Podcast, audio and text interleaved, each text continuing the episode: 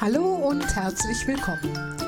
Ich heiße Christa und bin 72 Jahre alt und damit im Endspurt meines Lebens. Im Laufe der Jahrzehnte haben meine Generation und ich viele Veränderungen erlebt, davon einige, die in unseren ganz konkreten Alltag hineinreichen. Vor allem um solche geht es in diesem Podcast und um die Offenheit und Lust, sich immer wieder auf Veränderungen einzustellen. Die Digitalisierung unseres Lebens dürfte die größte Veränderung sein, die unsere Generation erlebt hat. Darüber möchte ich heute sprechen. Neulich las ich eine Information des Statistischen Landesamtes NRW. Im Jahr 2022 haben gut 80 Prozent der 65 bis 74-Jährigen das Internet genutzt. Das Schreiben und Empfangen von E-Mails stand dabei an erster Stelle an zweiter die Informationssuche und an dritter Stelle kamen die Online-Einkäufe.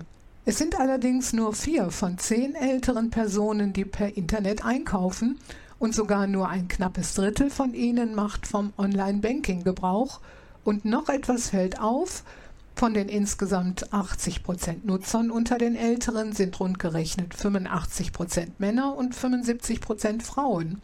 Auf den ersten Blick scheinen gut 80 Prozent Internetnutzer unter den 65 bis 74-Jährigen viel zu sein.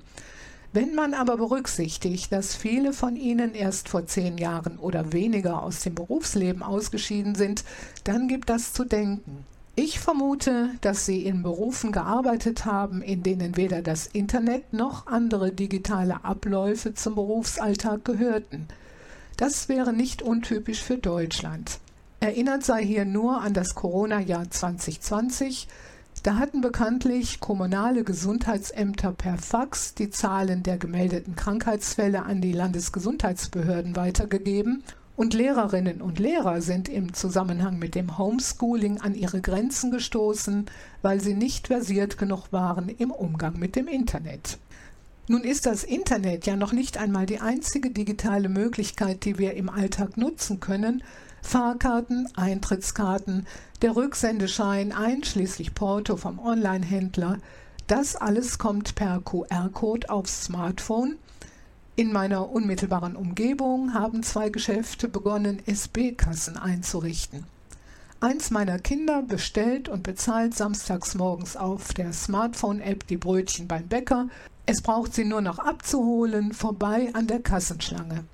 Die Digitalisierung bietet unendlich viele Möglichkeiten bis hin zur KI der künstlichen Intelligenz. Es ist eine Illusion zu glauben, wir kämen als Behörde, als Schule oder als Privatperson an der Digitalisierung vorbei. Und jeder Tag, den wir verstreichen lassen, ohne uns damit zu beschäftigen, ist ein verlorener Tag, weil die Entwicklung rasend schnell weitergeht dass viele Möglichkeiten der Digitalisierung gerade auch von älteren Menschen nicht genutzt werden, das scheint mir daran zu liegen, dass sie der elektronischen Technologie mit sehr vielen Hemmungen gegenübertreten.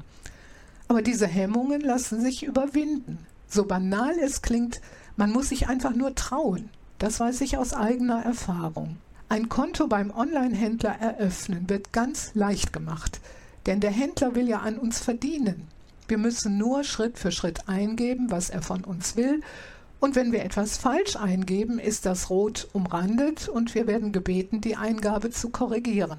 Es kann nichts schiefgehen.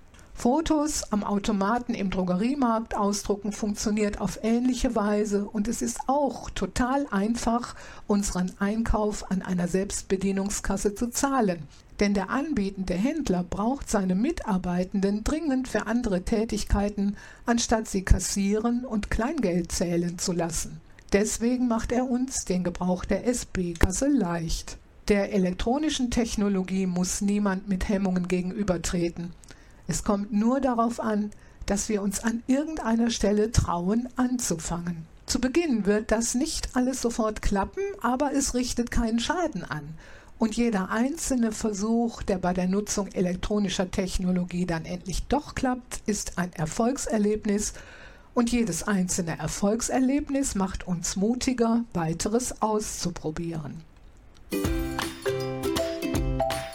Soweit für heute. Mit allen anderen Menschen meiner Generation befinde ich mich im Endspurt des Lebens. Wir haben schon viele Veränderungen erlebt. Über eine habe ich heute gesprochen.